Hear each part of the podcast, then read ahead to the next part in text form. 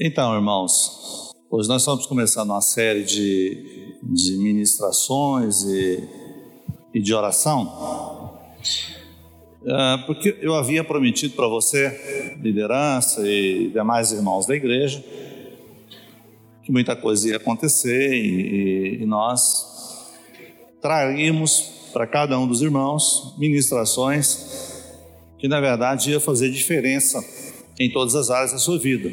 E é isso que nós vamos fazer. Hoje eu recebi um testemunho.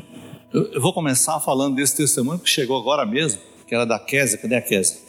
Não está aqui. Mas a Késia é uma pessoa formada na, na Universidade Federal de Goiás. É uma das melhores universidades do país e o curso dela lá também. Mas aí o que, que acontecia lá? Você sabe que professor federal, ele é esquerdista. Então, ele trabalha mais a questão de, de viés ideológico do que, na verdade, a própria ministração da realidade do curso. E aí o que aconteceu? Ela veio para Nápoles e, e, nunca teve coragem de avançar. Por que, que ela nunca teve coragem de avançar? Porque no curso falaram coisas para ela que gerou medo. Então, era uma pessoa extremamente capacitada, mas ela não tinha coragem de entrar no mercado de trabalho. Então, ela disse que em uma das minhas ministrações, que ela não falou qual, eu combati muito a questão do medo. Eu não me lembro a, a, a, qual foi a ministração. A gente prega muita palavra e às vezes a gente fala de medo em todas elas, mas essa especificamente entrou no coração dela. A partir dali, é uma ministração parecida com a que vocês ouviram ontem, tanto com cena quanto aqui. A partir dali, ela tomou uma decisão de entrar no mercado de trabalho. Então, ela é uma profissional com especialização para falar para ah, grávidas, naquela condição do pós-parto. Então, todos os profissionais com quem ela tem contato, está elogiando muito o trabalho dela. Para você entender isso, você tem que ter feito psicologia, ter passado pelos mesmos problemas que ela, ter estudado na mesma faculdade. Mas o começo de conversa é: alguma coisa parou você, alguma coisa tem parado você. Tanto como líder, como profissional, talvez nos relacionamentos, eu não estou aqui para fazer um trabalho de, de introspecção, para tentar mostrar para você aonde que está o seu problema. Eu estou dizendo uma outra coisa, eu estou dizendo que Deus fez você para que você fosse imparável.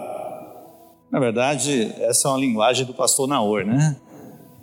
Eu não sei se, um, se uma outra pessoa na face da terra falou desse termo, desse tema imparável. E a coisa parece que ficou, né? Mas, pastor, do que é que o senhor vai falar para mudar a nossa história? Bom, em primeiro lugar, irmãos, eu preciso dizer para você que tudo tem a ver com você crer na graça de Deus. Mas o problema é que tem irmãos que não creem. E tem irmãos também que banalizam a graça de Deus. Banalizar não é fazer aversão relacionado à mensagem, é não utilizá-la em todo o seu potencial. Hoje, hoje eu fui, fui na oficina do Adriano. Eu estou lá conversando com o Adriano.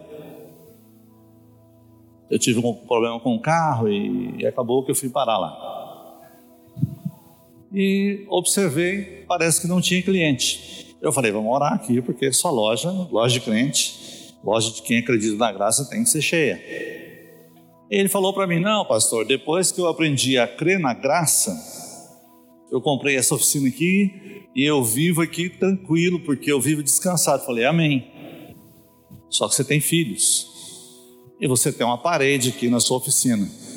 Você não sabe se Deus quer quebrar essa parede e aumentar o seu galpão. Eu acho que o Adriano entendeu. Então Deus não fez você para você se conformar com o que você tem. Na verdade, na verdade, uma frase do pastor Luiz: você tem que ser contente com tudo que Deus te dá, porém, não satisfeito. Aí eu pergunto: quem é casado, você está satisfeito com o seu relacionamento? Você que é líder, você está satisfeito com a sua liderança? Você que é um profissional, você está satisfeito com o que você ganha? Com as coisas que você alcançou? Olha para cá, nós temos uma visão. Qual dos irmãos aqui, a visão dessa igreja governa ele? Eu acho que nenhum de vocês. Uma opinião pessoal minha. Isso não quer dizer que você não conhece a visão. Eu acho que você sabe ela de cor e salteado. Mas depois que você ouvir, me ouvir falar tudo sobre a visão, você vai entender a visão daqui. E você vai entender que você não vive sem visão. Você não pode viver sem visão. Por quê, pastor? Porque a visão é a semente da fé. Não há como você crer como você deveria crer, ou como o Adriano deveria crer. Ouça, o Adriano é uma pessoa contente. Eu estou tentando gerar insatisfação no coração dele. Estava tentando gerar insatisfação no coração do Daniel. As pessoas que eu tenho oportunidade de tentar mostrar para ele até onde que ele chegou, eu tento abrir os olhos do amado para que você possa experimentar da graça de Deus e ir aonde Deus planejou para você ir. Ou você pensa que Deus faz acepção de pessoas? Para uns ele dá mais do que para outros? Jamais. Esse Deus que nós servimos, ele não age com esse perfil de acepção. Ele dá para todos. Então, veja bem. Eu sei que muitos aqui não trouxeram nem caneta nem papel, mas você tem um celular na mão aí. Tem coisas que se você não anotar, não vai adiantar você estar aqui. Porque a sua capacidade de absorção quando você ouve é muito pequena, você não consegue anotar tudo que você ouve. Mas eu gostaria de começar a falar para você sobre sucesso. O que, que você entende sobre sucesso? Alguém pode perguntar para mim, mas igreja não é lugar de falar de sucesso. Então, o lugar de falar de sucesso é onde? Eu acho que o melhor lugar para se falar de sucesso é na igreja. Por que na igreja? Porque o seu, o seu sucesso está relacionado com aquilo que você crê. E é interessante dizer para você que você não vai crer em coisa alguma se não houver conhecimento. Nós só cremos porque nós ouvimos a palavra. Nós só cremos porque nós temos o respaldo da palavra. Então, o que é a visão? Ora, uma das coisas que tem que ficar claro para você, nós seguimos uma visão relacionada à igreja videira, Deus não pode te dar uma visão. Ele já deu. E quem que recebeu essa visão? Pastor Aloísio Silva. Você não estava lá quando Deus falou com ele. A visão das igrejas videiras Deus deu para o pastor Aloysio, agora para nós, ela se estende de forma corporativa. Então o que, que nós fazemos aqui? Nós tentamos trazer a visão para o seu coração. Então nós somos responsáveis ou corresponsável pelo seu desempenho, pelo desempenho da visão que você pratica. Se você pratica mal, nós somos os culpados. Então quer dizer que o Senhor vai falar aqui hoje tem a ver com a visão da igreja? Completamente. Eu não vou falar de forma específica da visão da igreja, porque na verdade, é, no seu todo, você precisa. Tem mais casais aqui? Então, eu fazendo um casamento ontem, eu dizia o seguinte: olha, não sei o que, que motivou vocês casarem, pode ter sido a beleza Pode ter sido um sonho de um relacionamento intenso, sei, sei lá. Eu não os perguntei, perguntei na hora, mas não responda. Aí eu disse para ele o seguinte: olha, O que seria pertinente era você dizer o seguinte: Senhor, não me dê uma esposa, não me dê um marido, me dê uma visão de casamento. Porque a beleza vai passar, a feiura também, mas o que permanece é a visão. É o que, que os jovens têm na cabeça aí? Eles ficam olhando o mais musculoso, a mais bonita, uh, o que nós ouvimos lá ontem, lógico, sem querer criticar, então a esposa falou dos olhos verdes do marido. Eu sonhei com alguém com olhos verdes. Amém. Pode ser visão também. Mas eu já vi olho verde que ficou meio que escuro. Começou a perder a tonalidade com o tempo. o que eu quero dizer para você? Presta atenção. Existe um ambiente familiar aonde um é de Marte e o outro é de Vênus. Se você não entende isso, não casa. Você vai ter problema. Porque você vai entender que a diferença de visão para vista. Deus vai falar para você não andar por vista. E você vai entender a diferenciação do que eu estou dizendo para você. Por que, que até hoje muitas coisas não deu certo na sua vida?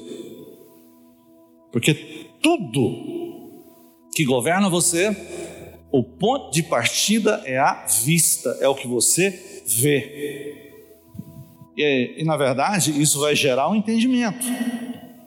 Agora, a partir de hoje, você vai entender que o que tem que governar você é uma visão. A Bíblia chama visão de profecia, ou uma palavra profética. E você tem que aprender a buscar isso de Deus. Fala, Deus me dá. Pastor, o que o senhor tem de visão para a igreja local? Eu sempre sonhei que eu teria algumas igrejas ao derredor de Anápolis. A coisa está começando a acontecer. Quando vai acontecer? Eu não sei, porque a visão ela é ilimitada. Ela não tem prazos. A visão é a semente da fé. Agora você imagina, igrejas em torno de Anápolis. É um projeto muito grande, mas é uma visão que move o meu coração. Evidentemente, eu tenho que, de uma forma corporativa, ter o melhor desempenho daquilo que Deus falou no coração do pastor Aloysio. Você não vai ouvir em nenhuma palavra recente pastor Luiz falando da visão propriamente dita. Porque o pastor Luiz ele não se detém nessas coisas. A visão ele escreve, está lá nos livros. Nós, pastores, obreiros e discipuladores, é que temos que passar para você. Então, a direção dele para esses dias é ouvir a mensagem da graça. Com a visão, nós temos que nos virar. E evidentemente, nós temos que trabalhar de tal maneira que se nós não a amarmos, a coisa que não vai dar certo. Agora, isso serve para a sua vida, para o seu negócio, para o seu relacionamento?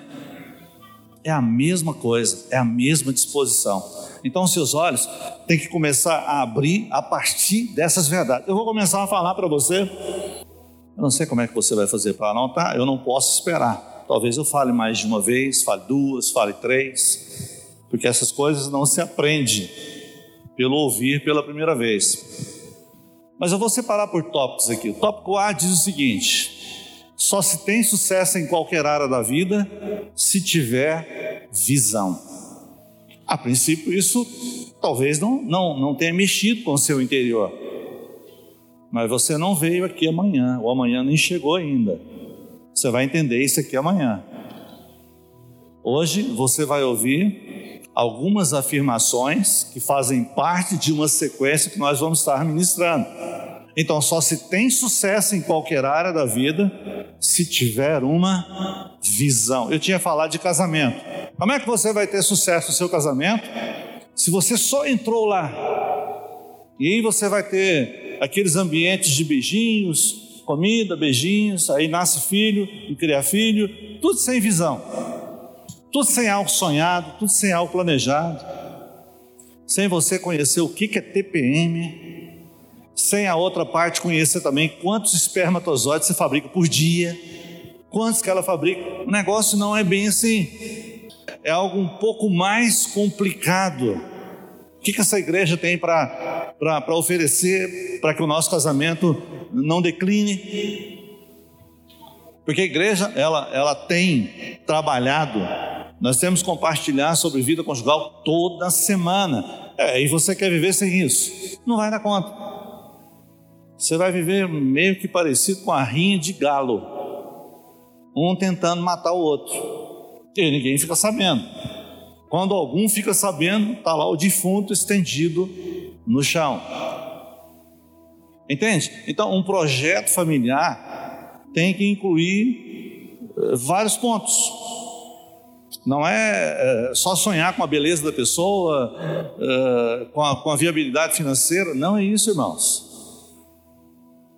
Pai, que a tua graça possa nos ajudar nesse tempo de primeiros dias, de primeiros meses. Empresa, qual que é a visão para você mexer no negócio? E trabalho, você só quer arrumar um emprego.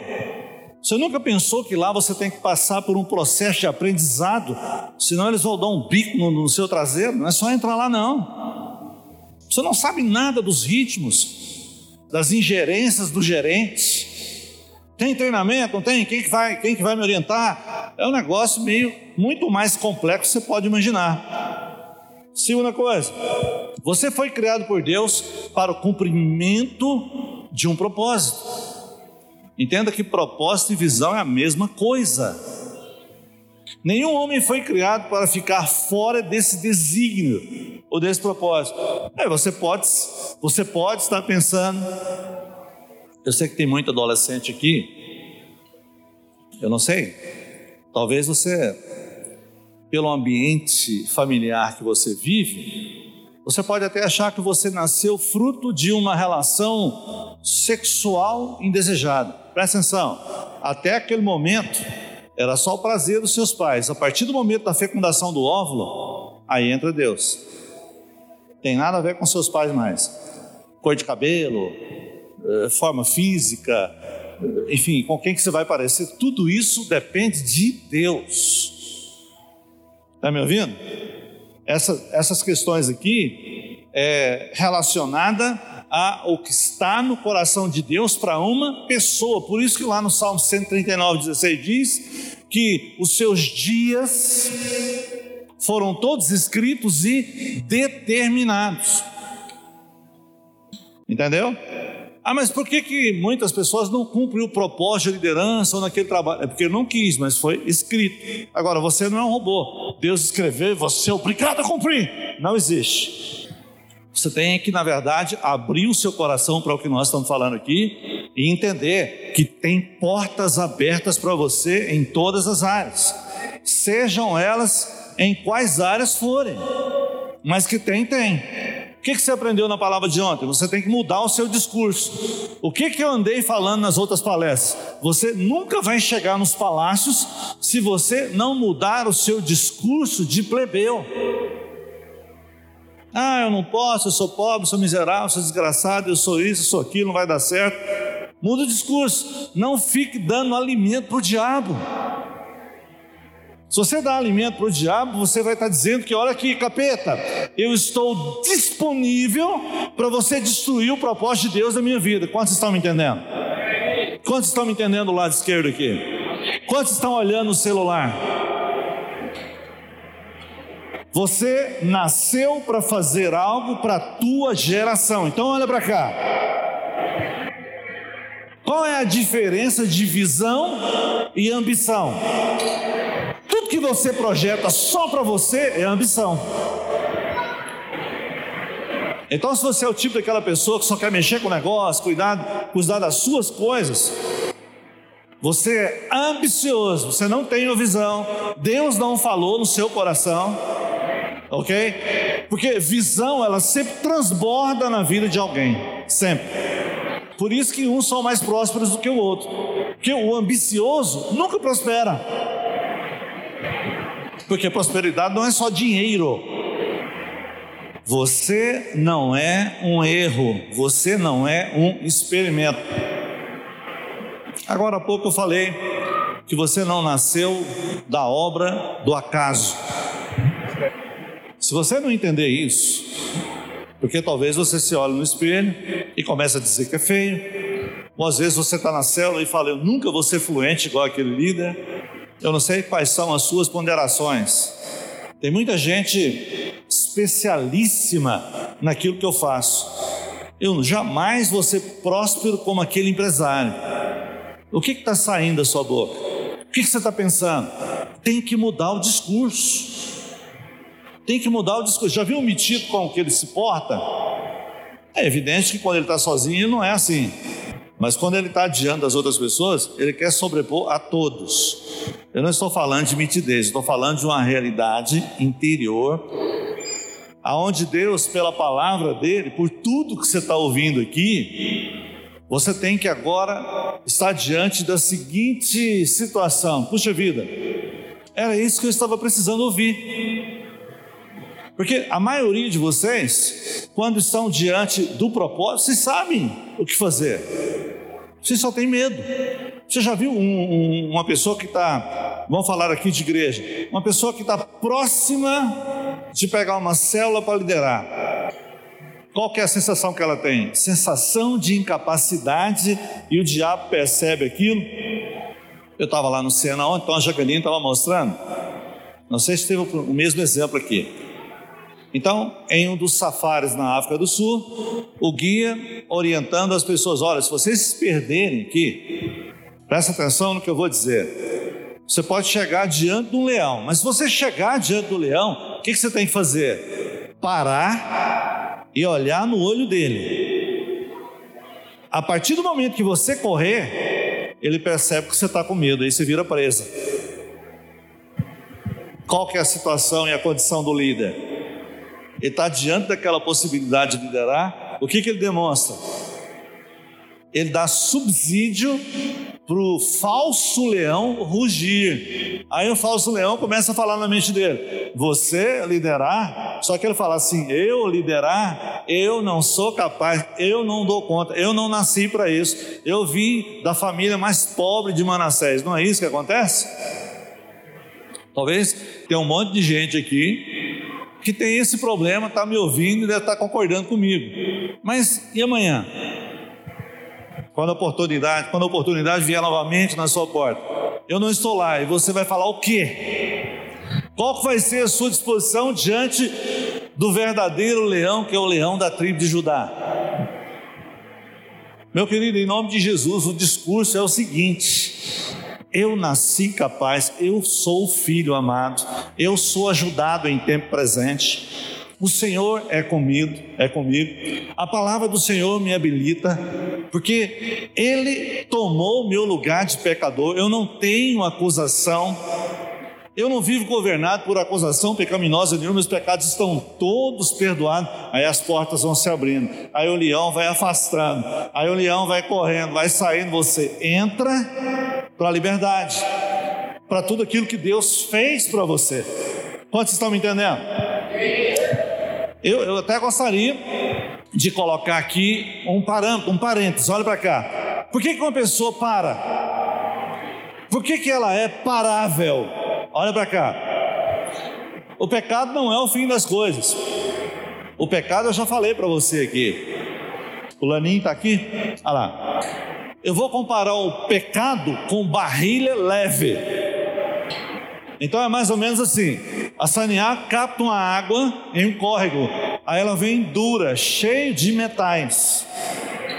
Se a saneago não tirar a dureza da água, a água vai entupir os canos. O que, que o saneago faz? Joga barrilha leve para abrandar, para tirar a dureza da água e a água chega na sua casa leve. Saneágua é melhor do que a água que você acha que é mineral. Verdade ou não é? A Saneágua tem ISO 9000. Ela pode sujar dentro da sua casa, mas quando ela chega ali, ela chega perfeita. Por quê? O Ministério Público está colhendo água o tempo todo para complicar esse povo aí, para pagar multa, para derrubar prefeito, e é desse jeito. Bom, e aí por que, que você peca? Então veja bem, você nasceu debaixo da lei. Aí você aprendeu lá com a sua mãe, com o seu pai, que se você fizer algo errado, você vai levar uma paulada na sua cabeça. Aí você cresce, entendendo que você vai ter sempre que pagar alguma coisa. Como você não paga, o que, que você faz? Sexo. Fora do casamento. Ou fumo baseado. Ou cheiro um pó. Porque o sexo não é propósito. O sexo é final das coisas. Quantos estão me entendendo? Ele é um final. Ele tem que vir como prazer. Então, a função dele ainda é um abrandador, mas aí você tem que fazer curso de casal comigo e você tem que entender que a tua mulher tem que ter revelação que ela é ajudadora e idônea. Se ela não entender, você não vai fazer o sexo. É, pastor, então não vou casar não. Tem que fazer o projeto. Olha para cá, presta atenção. Pecado, ele ele para você. Olha para cá. A barrilha lá da Saniago não para a água. O que para é a dureza. Só que o pecado fora do casamento, ele, ele é como se fosse um aumento da dureza da água. Quantos estão me entendendo? Aí você fala assim: olha, pastor, então quer dizer que eu peco não é porque eu não presto? Não. É porque, na verdade, como você não cumpre a lei, você vai praticar agora o pecado para tirar a dor de não ter dado a resposta como você deveria ter dado. Bom, aí passou um tempo, o que aconteceu? Agora entra o diabo. O diabo agora conquistou o seu coração e você já não faz mais para cumprir a lei, você faz porque você está ficando sem vergonha. Aí não fica na igreja mais. Eu estou falando de pecado sexual. Quando não é sexual, o processo é o mesmo é um outro pecado, é insubmissão, é rebeldia, é maledicência, é outras infidelidades, mas o nome é o mesmo: pecado. Qual que é o único ambiente que restaura você? Cumprimento do propósito. Isso implica em liderança. Essa que é a realidade. Se você não entender isso, o problema do não cumprimento do propósito vai parar você em outras áreas. Não vai ter aquela prosperidade. É lógico que um dia o Senhor vai cobrar de você, mas o seu dia a dia vai ser ruim. Não, por exemplo, você nunca mais vai liderar como você lidera. Você vai liderar para que você tenha um resultado que agora você entendeu a visão. Ah, mas não é só fazer o cursão em CTL, nunca foi. Porque no tempo que você teve lá, você não tinha visão ainda. E talvez você está lá, não está aprendendo nada, não aprendeu nada, por isso que lidera mal. Que, que nós estamos fazendo como igreja? Colocando uma visão no seu coração, para você entender que para aproveitar o cursão e o CTL, você tem que se apaixonar pela visão. Amém? Olha só, a visão, a visão é quando você vê tal coisa. A visão é quando você enxerga o propósito na sua vida. Outra coisa, todo ser humano vê o seu propósito, mas eles não creem. Ou você não crê? É por isso que é importante entender a visão. Agora fala para mim. Você tem uma visão? Você que é jovem, você pediu para Deus uma visão para você casar? Você que quer montar uma empresa, você falou com Deus: Deus me dá uma visão para que eu possa montar um negócio. Aí dentro da visão, você inclui a sua prática de igreja.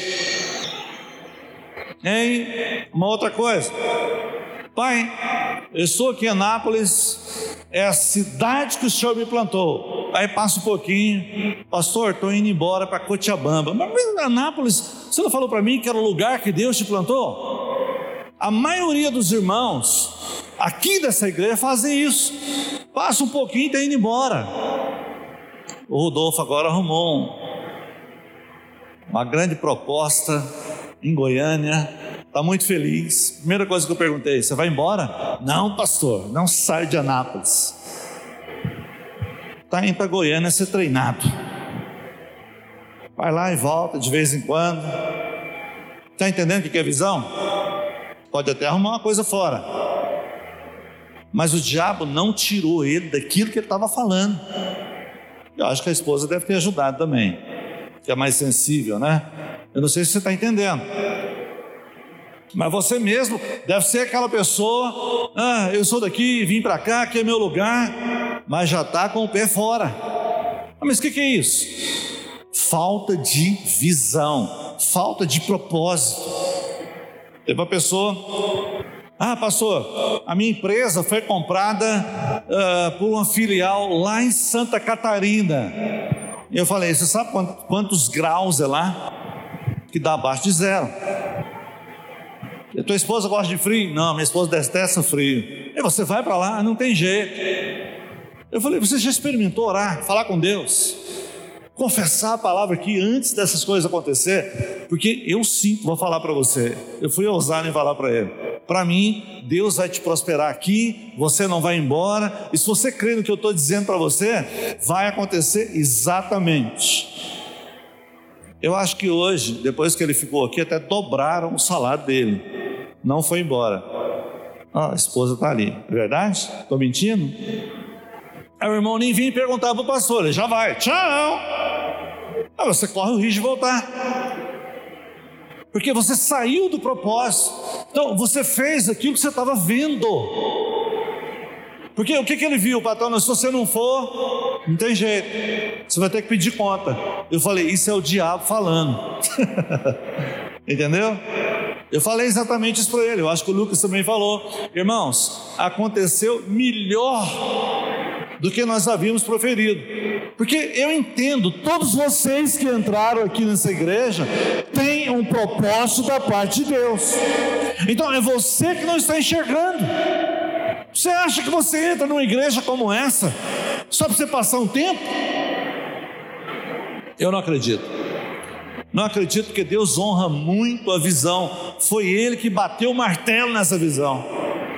Ok? Eu não vou nem perder tempo para falar dos demais irmãos que estão aqui dentro. Você já ouviu falar nesses dias aí. O maior dom que Deus dá a um homem não é o dom da vista, e sim o dom da visão. Presta atenção que eu vou exemplificar aqui a diferença das duas coisas: o que é vista, o que você vê e o que é inspiração.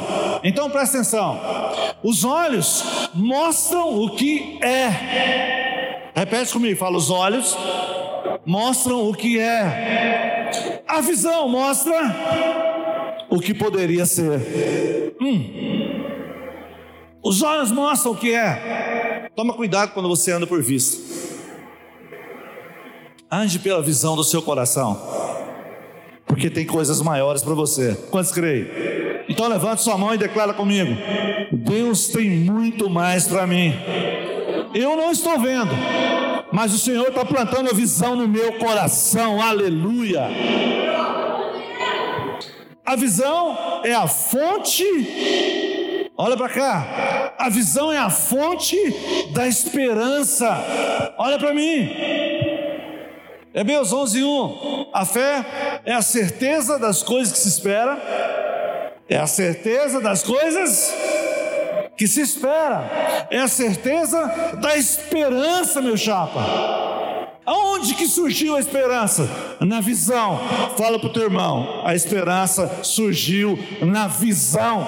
Fala para ele. Se você não tiver uma visão, não vai ter esperança. Tem um irmão que morreu aqui. Ele gostava demais de me ouvir. Mas quando eu falava de visão, ele chegava no discipulador dele e falava assim: Ah, mas na Bíblia não tem esse negócio de visão, não. Porque o pastor, de tudo que o pastor fala, eu não gosto quando ele fala visão, porque na Bíblia não fala de visão. Irmão, esse é um termo moderno mesmo.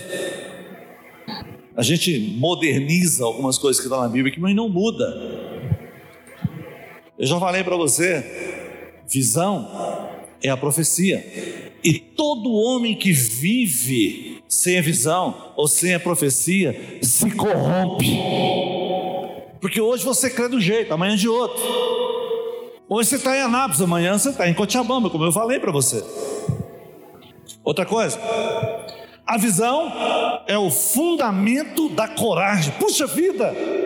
Ou se isso não impelir você para fazer as coisas, o que, que vai impelir? Então, vamos supor um rapagãozinho que pediu a Deus um casamento, e agora a mina apareceu, mas ele não tirava o pé do chão. Agora, meu chapa, tem que ter coragem.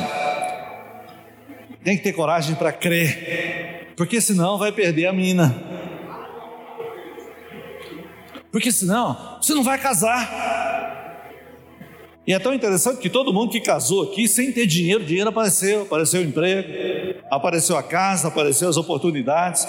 Eu fico ali olhando para o Cebolinha, coitado, nós mudamos a data do casamento dele. Você não vai casar, você vai orar, Deus vai te dar um emprego pelo menos é uma das melhores empresas aqui de Anápolis. Eu não sei como que está o salário, mas creu. É, volta e meia ele vem me dar alguns testemunhos. Você deveria ter pedido uma visão. Você não sabia, eu também não tinha falado. Mas começa a formular ela agora, você e a Suza. A Suzana. A Suza é do Mateus. Quantos creem que a Suza é do Mateus? Amém? A visão é como a gasolina para persistência. Você sabe que um carro não anda sem gasolina. É ou não é?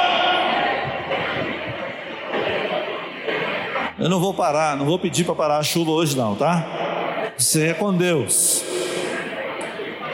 Senhor, se o senhor quiser parar, pode parar. Eu não sei quais são as suas intenções chover em junho.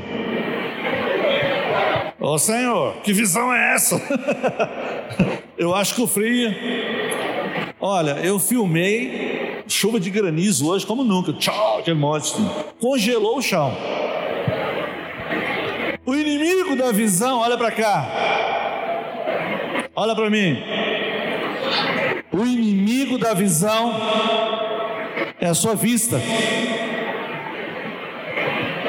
Levanta sua mão e declara isso, eu confesso. Fala o inimigo da visão. É o que eu vejo.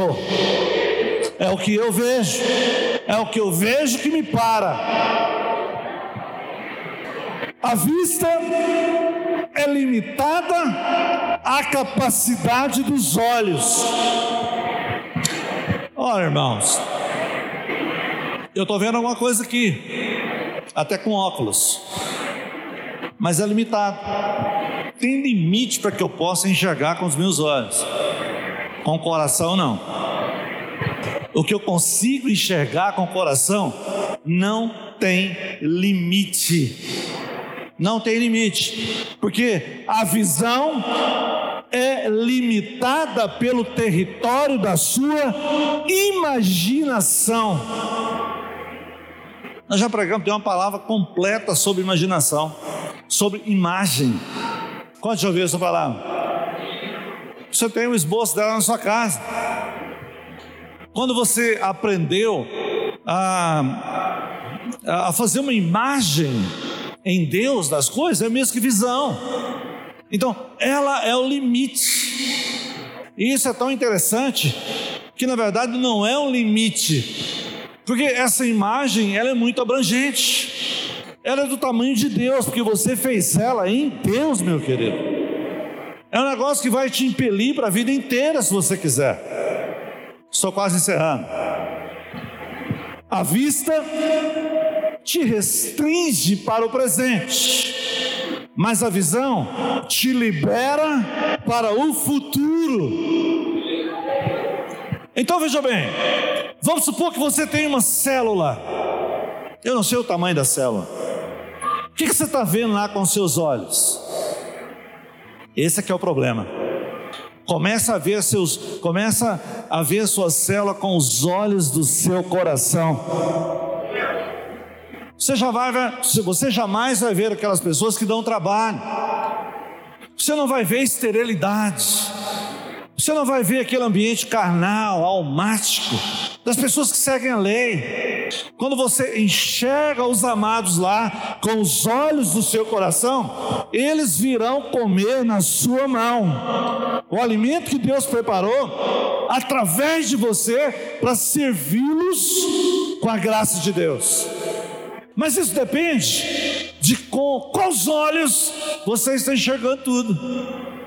Porque a sua oportunidade não é para você entrar lá com liderança natural, com a alma, com as suas funções do corpo. Você deve entrar ali, meu chapa. Presta atenção. Pisando lá com um caminho pavimentado pelo Espírito Santo de Deus, onde você vai ser usado e ousado a ministrar graça de Deus. Então, olha para cá, usando aquela mesma ilustração. O que, que a maioria dos líderes chegam dizendo para você? Tem um leão rugindo para mim. E os dentes deles são muito afiados. Qual tem que ser a sua coragem? Mas eu quero te dizer uma coisa: o verdadeiro leão é o leão da tribo de Judá, que é muito maior e é o leão verdadeiro que vai tragar esse leão mentiroso. Tirou o medo da pessoa. Eu não sei se você sabe, mas o exército romano tinha na bandeira do seu exército um leão. Por que, que Jesus foi chamado de leão da tribo de Judá? porque ele não se intimidava com aquele leão falso. Aquele leão que representava o exército de Roma, que se ele quisesse, ele mandava destruir tudo no assopro. Não era esse o propósito de Deus, mas o seu é. Presta atenção. O seu propósito o cumprimento do seu propósito é abrir a sua boca para mostrar nas trevas quem é a verdadeira luz. Quem que ruge mais alto? Quem que tem a força? Quem que tem o domínio? Irmãos, que coisa mais simples é liderar. Porque uma coisa é você crer na graça de Deus, você ler sobre a graça de Deus. Outra coisa é você dizer para Deus, Pai, me dá uma visão para liderar com a graça de Deus. Ele vai mostrar para você, porque você é conhecedor da graça, mas você chega lá sem visão. Qual que é a visão da graça de Deus? Irmão, nós estamos aqui como igreja, preparando a noiva para Cristo. O que, que você tem que falar lá? Qual tem que ser a sua postura? O que, que aquelas pessoas que estão lá precisam aprender? Ninguém vai reinar se não for um exímio adorador da graça de Deus. Porque não adianta conhecer. A hora que você vê um leãozinho fajuto e você tremer, você vai ter medo até do arrebatamento, vai sair correndo. Quantas pessoas eu falo de arrebatamento nesses dias? Eles ficam com medo de perder as maravilhas desse mundo aqui, porque não tem uma visão. Eu não sei que visão que você tem, mas Deus quer mudar essa, essa visão nesses dias. Mas, pastor, como é que eu vou prosperar? Até agora, se o senhor está falando de igreja, é porque eu não sou homem de negócio. Mas nas entrelinhas, eu vou falando algumas coisas. Eu estava com uma reunião de adultos o que eu pude fazer para esses irmãos montarem empresas, montaram e elas estão abertas até hoje e eles estão vivendo disso. A priori, eu falava das mesmas coisas, numa outra linguagem. E Deus me tirou de lá para trazer, para levantar toda a igreja para o cumprimento desse propósito. Irmão, nós temos aqui empresários, nós temos aqui pastores, nós temos aqui professores. Em Anápolis tem os melhores empregos. Tudo isso é para você. Mas cadê a visão? Quantos aqui até agora falaram o que querem em Anápolis? Fala, pai, eu fui plantado aqui nessa cidade. Mas eu quero o melhor emprego da minha área. Começa a fazer esse negócio queimar no meu coração. Sabe quando que você vai dar importância para a visão dessa igreja? É lógico, Deus não tem que queimar no seu coração a visão de outra igreja. E é bom que você saiba. Eu acho que nenhuma outra igreja tem visão. Você vai ver falar disso aqui. É o único lugar que você não fica enganado porque isso é para te inspirar a ter fé. Entende? Então é a melhor estratégia, porque na verdade, quando o Senhor vier te buscar, ou quando as coisas tiverem que ser resolvidas, o que vale é a fé. A estratégia que nós usamos aqui é para que a sua fé seja desperta, porque a visão da nossa igreja é a semente da fé pela qual Deus vai usar você para tudo relacionado à vida espiritual. Aí quando você entender isso, você vai fazer uma célula diferente. Você vai praticar uma liderança diferente.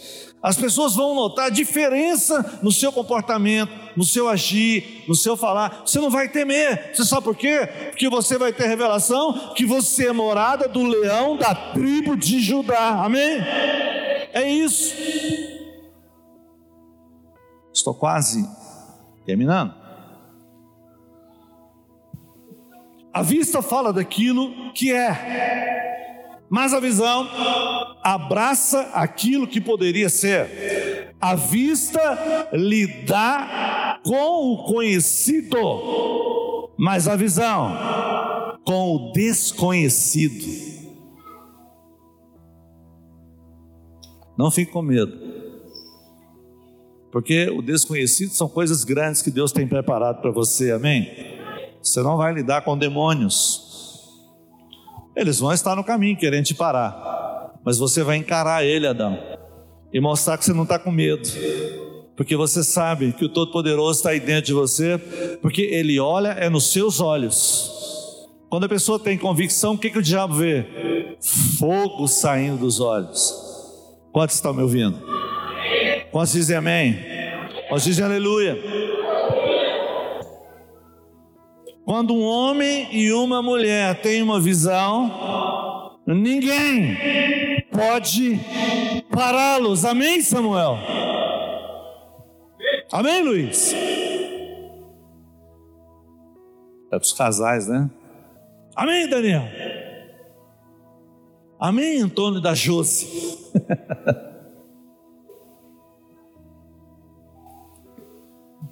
Eu não sei se isso queima no teu coração, mas você que é casado, fala a verdade. Suponhamos que antes de casar você tivesse pedido para Deus uma visão. Talvez Deus ia te dar essa mulher mesmo aí. Fique tranquilo com relação a isso. Mas se você tivesse entrado para dentro de quatro paredes com uma visão, teria muito mais fé. Ou então a visão não é a semente da fé. O problema é que muitos entram para dentro das quatro paredes e não têm fé. Então, eu converso muito com cada líder meu, mas tem muito, tem líderes que são mais transparentes. Eu vou falar aqui do Marcelo e da Larissa. Vocês sabem que eu sempre uso os dois. Jamais eles estão na posição que são os melhores da igreja. Mas eles sempre me dizem o seguinte: eu sou formado, trabalho numa empresa que deveria ter uma outra função, porque eu sou veterinário, aqui deveria trabalhar, era um agrônomo. Então, como é que eu estou trabalhando lá, pastor? E por que, que o meu salário está nesse patamar? Porque tudo que eu sei, que eu aplico lá, eu aprendi aqui. Então, é um sujeito que ele trabalha com fé. Eu vou mostrar para você por que ele trabalha com fé. Porque o mercado não tem profissionais. Qual que é a função dele? Gerar profissionais é no Brasil inteiro. Ele viaja toda semana e ele gera equipes para manter um patamar de venda na empresa. E na verdade, ele pega quase que as piores pessoas da sociedade. E ele acredita que todos vão ser profissionais. E quando ele sair, como o apóstolo Paulo fazia, ele pregava o evangelho e depois ele voltava só para estabelecer a liderança. Então, qual é a ótica? Não tem ninguém incapacitado. Quando eu falo para você que o mercado de trabalho não tem profissionais, porque um cara para se profissionalizar, para ser dominador é 500 mil, rapaz, que ele gasta. Conhecimento custa caro. Entende? Para você ser um, um, um, gestor na Pepsi, você não gastar um milhão de reais, esquece. Eles não vão te contratar. Eu não sei nem se você tem um milhão, mas se você quiser fazer um projeto, Senhor, me dá uma visão de como ser um gestor da PepsiCo. Você nunca pediu. Aí você acrescenta: quero morar em Anápolis. Senão o pastor Jano vai achar ruim, que ele te deu a dica e depois você vai embora. Isso é para você entender. Eu não falei, olha para cá. Então, a priori, irmãos, presta atenção. Como é que uma pessoa que lidera, que é envolvido na igreja, tem tempo para trabalhar e para prosperar? Aí é que está o X da criação. Eu falei para você que o Marcelo aprendeu tudo aqui. O problema é que você está aqui e não aproveita a visão, porque em qualquer empresa você tem que lidar com gente. Entendeu? Monta uma oficina mecânica, monta uma consultora. Você, você tem que usar as estratégias que você usou aqui. Agora, você monta um negócio, as pessoas que estão lá que te dominam. Então, não tinha visão. Então, para você ser um patrão exímio, você tem que lidar com as pessoas como se você fosse um líder, um influencer. Aí por que, que não lidar como influencer? Como é que você uh, não dá conta de conduzir aquelas pessoas? Porque você estava aqui, dando volta. Talvez você achava que amava a visão, que Deus tinha colocado essa visão no seu coração, e a coisa não aconteceu. Você não experimentou a oportunidade. Eu já falei muito aqui. Muitas pessoas arrumam emprego porque colocam que fez o CTL. O cara pergunta: o que é isso? Eu lido com pessoas. A minha função lá é gerir pessoas, é treinar pessoas. E, e, e o gestor fala: estou precisando de gente assim aqui na minha empresa. Mas você vai para a igreja para pregar. Ninguém chamou você para pregar em lugar nenhum. Empresa não é lugar de pregar o evangelho. Mas você pode falar das suas funções. E na oportunidade, se Deus permitir, você prega. Porque vocês vão, oh, aquele cara lá não para de pregar o evangelho, vão mandar ele embora. É assim que acontece lá. Entende? Mas Deus te prepara para você ir para lá, para você ganhar os corações na medida que Ele abre as portas. Mas Deus vai colocar você lá como alguém capacitado, melhor do que todos que estão lá. E se você não abrir os seus olhos para isso, bobo de você. Porque ninguém dá conta de lidar com pessoas como você. Ninguém. Ninguém. Imagina as tranqueiras que você pega. A empresa, pelo menos, ela escolhe os melhores. Aqui não tem jeito. Entendeu? Aqui você pega pedra bruta, cheia de ponta. Lá já pega alguma lapidação. Então, quando você chega lá, já pegou algumas coisas lapidadas. O cara tem um senso de temor, de respeito, fica mais fácil com a sua liderança, com a sua visão. Então, seja um campeão aqui. Aprenda com essa oportunidade que você tem aqui. Então, entenda, Deus não colocou você aqui para você ficar nessa pequenez de influência a qual você está vivendo aqui nessa igreja. Por que, que as coisas não rompem como igreja na sua vida? Está faltando visão. Provavelmente o que está governando você é a vista. Casal que está com problema, não tem visão. O diabo está parando ele. O diabo está parando algumas famílias aqui na igreja, não são muitas, mas ainda está rugindo. E esses casais ainda estão dando a sua disponibilidade. Não, eu estou disponível porque eu não tenho visão. Eu não sei eu estou, para onde eu vou. Eu estou indeciso.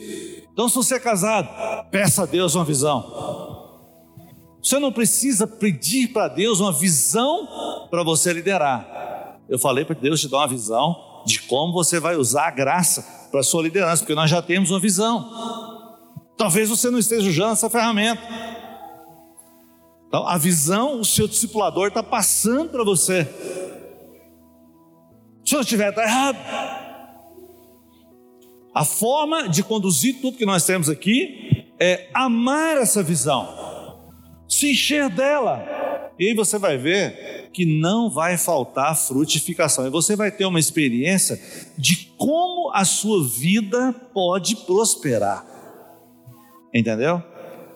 Porque tem gente que tem talento, mas ele continua no empreguinho dele, ele não tem coragem de montar um negócio da vida dele. Por quê? Deus colocou ele aqui para ele aprender a clamar, para ele poder enxergar com o coração, mas não está enxergando. Todo mundo que entrou lá está mais fácil de sair do que continuar no processo de multiplicação, porque ele não tem visão, está passando visão, não tem nada queimando no coração dele. Eu não entrei aqui em detalhes mais aprofundados, como eu vou começar a entrar amanhã. Eu vou falar, para encerrar, sobre o que o cara mais rico da terra escreveu lá em Provérbios, se não me engano, é 29, 18, é 28, 18. Não havendo profecia, o povo se corrompe. Só até aí, porque lá tem que colocar o que guarda a graça, esse é feliz o que guarda a lei do Espírito. Mas por que que esse cara, que foi o homem mais rico da terra, falou isso? Porque infelizmente houve um momento que ele ficou pobre. É lógico que não ficou pobre de tudo, mas não tão rico quanto era no início porque ele recebeu toda a riqueza de Deus e ele se corrompeu. Olha a quantidade de mulher que aquele cara tinha. Ele envolveu com adoradores de demônios de toda espécie. E não só porque, porque ele era rico, porque ele pisou na areia movediça, ele escreveu isso. Cuidado para que o seu coração não se corrompa. Não ande pelo que você vê. Não ande pelo que você vê. Quantas mulheres você acha que aquele cara tinha? Alguém arrisca aí? Ninguém sabe? 700? Concubina 300, mulheres 700. Se esse cara vivesse um pouco mais de tempo, ele não conseguiria dar um beijo na boca de todas as mulheres que ele tinha. É muito difícil. A não ser que ele tivesse um canavial lá e uma fábrica de rapadura do lado. Mesmo assim, não ia dar conta. Mas você imagina cada uma falando uma besteira no ouvido dele? Hã? Cada uma bisbilhotando, falando. O cara tinha que ter uma palavra, ele tinha que ter uma visão. É, deve ter levado muito tapa na orelha, sei lá, alguma coisa, pedrada algum, alguma barra de ouro na cabeça, porque era rico demais. A mulher pegava uma barra de ouro de três quilos e jogava nele assim e furava um buraco na parede. Nem pedra tinha, só ouro. Mas eu quero encerrar, porque amanhã eu quero falar para você de cinco pontos que esse grande homem de Deus quis dizer para nós. Não deu tempo de falar cada tópico duas ou três vezes, como eu prometi para você, não tem jeito. Mas, uh, sempre que é uma palestra como essa, alguma coisa marcou você. Alguma coisa desconstruiu que você estava sendo dominado. Então, aquela coisa errada que estava te dominando foi desconstruída pela verdade. Então, a teologia correta tomou lugar da teologia errada. Eu não acredito que você aprendeu tudo. Eu estou estudando isso há quatro meses. Não é fácil aprender essas coisas. Porque, mesmo que a gente pense que sabe, é muito difícil é, de você concordar com essa afirmação para você. Por quê? Tem que ter resultado. Se você é um líder, tem que estar tá multiplicando. Se você é um empresário, tem que ganhar um pouco mais de dinheiro. Se você não montou o um negócio, tem que montar um negócio. Se você não estava bem na sua performance, no seu relacionamento, tem que mudar os resultados. Estava bom, tem que ficar melhor. E você vai ver que não estava bom era coisa nenhuma. Você não tinha visão. Você pensava que estava bom, e você estava mais era conformado com o achismo. Eu confesso para você, eu tenho que mudar muita coisa no meu casamento. Mais da minha parte que da minha esposa. Vai ter umas coisas que as mulheres que estavam aqui no nosso jantar de casais, se elas não mudarem, o casamento não vai ficar bom, porque o que nós falamos sobre mulher aqui? Você tem, você, nasceu como auxiliadora, competente, ninguém precisa te ajudar. Mas às vezes você pensa que ajudar o marido é ajudar ele a bater prego lá, não é. Ajudar o marido é você entender qual que é a necessidade básica do marido. Eu não vou falar aqui porque está cheio de jovens. E os jovens não podem saber disso. Mas as mulheres casadas, elas só pensam em suprir as necessidades delas.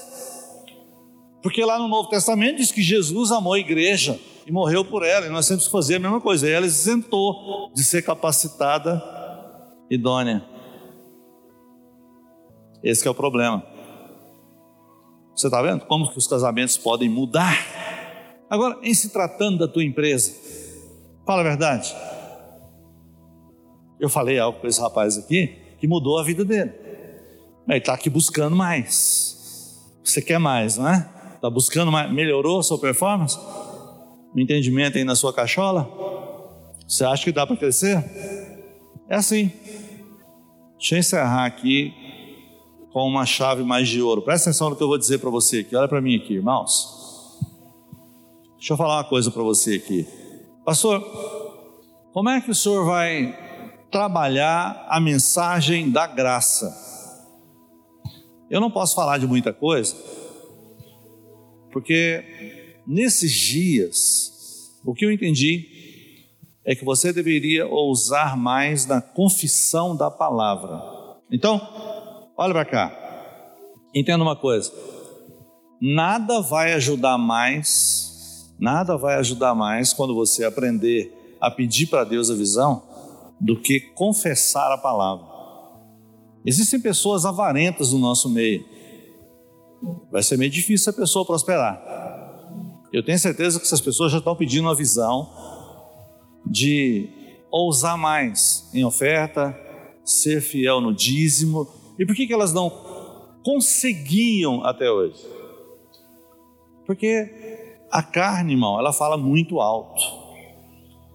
E quantas pessoas têm medo de ousar? Então, o que, que vai tirar o seu medo? Conhecimento. Então, não adianta Deus te dar uma visão se Ele não abrir a tua mão.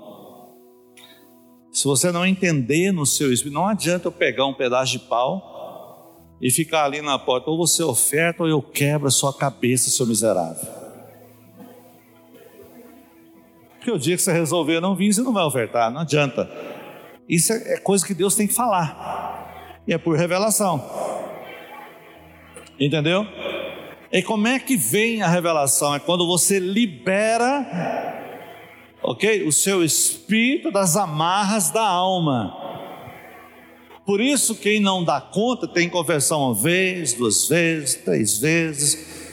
Cientificamente, as coisas começam a acontecer a partir da quarta vez. Isso é americano que faz essas pesquisas. Lê a Bíblia para você ver um versículo. Na primeira vez, Deus não fala com você. Você não vai dar conta de ouvir. Na segunda, também não. Na terceira, quase que nem começa. Na quarta, tem um descortinar. Faça uma experiência na sua casa, você vai ver. E por que, que você tem que aprender a confessar a palavra? Porque todo mundo que chegar lá, ele tem que entender que você, todo mundo que chegar na sua cela, ele tem que entender que você não é psicólogo. Você não tem um divã para ele deitar, para ficar enchendo a paciência. Você tem que ficar ouvindo. Irmão, vamos partir para a prática aqui que eu vou resolver a sua vida agora. Aí depois, você vai ensiná-lo a se inspirar, fazer imagem, pedir para Deus visão, entender a nossa visão, saber como que você trabalha na visão, como é que você está prosperando depois que você pediu uma visão para Deus, qual que é a importância da visão, o que, que a visão é para você, você encara ela como semente da sua fé? Explica aí, pastor. Se você não tem uma visão de como liderar, como é que você vai ler a palavra? E se você não ler, como que você vai ter fé? E outra, tem que ler com voz alta, você tem que se ouvir, porque a fé, a fé vem pelo ouvir, você tem que ouvir a si mesmo. Quanto mais você lê em voz alta, mais você se ouve, mais vem fé. Ok? Chegou na porta da célula, lê tudo de novo. Você chega lá dentro no gás, explosivo, pegando fogo. Entende? Como uma árvore frondosa onde todo mundo quer ficar alinhado ali debaixo de você. Esses dias é o que nós estamos dispostos a ensinar você para que o diabo não te pare mais. Eu sei, irmãos, que tem líderes aqui que enchem os olhos, mas por causa de coisa que você está ouvindo, vai encher muito mais. Muita coisa vai mudar nessa igreja. Muitas outras pessoas vão ser impactadas. Você vai ver o que, que é conquistar uma cidade. Olha para cá. Por que, que nós vamos conquistar a cidade? Porque ao final dessa ministração você vai entender que a visão gera unidade. unidade de propósito. Sabe o que eu penso? Não vai ter só unidade, não.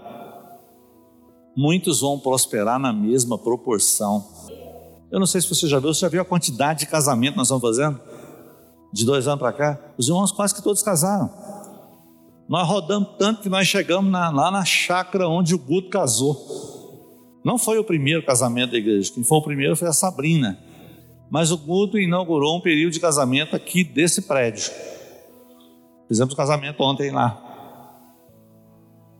Rodamos, rodamos, rodamos. Nós já fizemos casamento em tudo que é lugar aqui dessa cidade.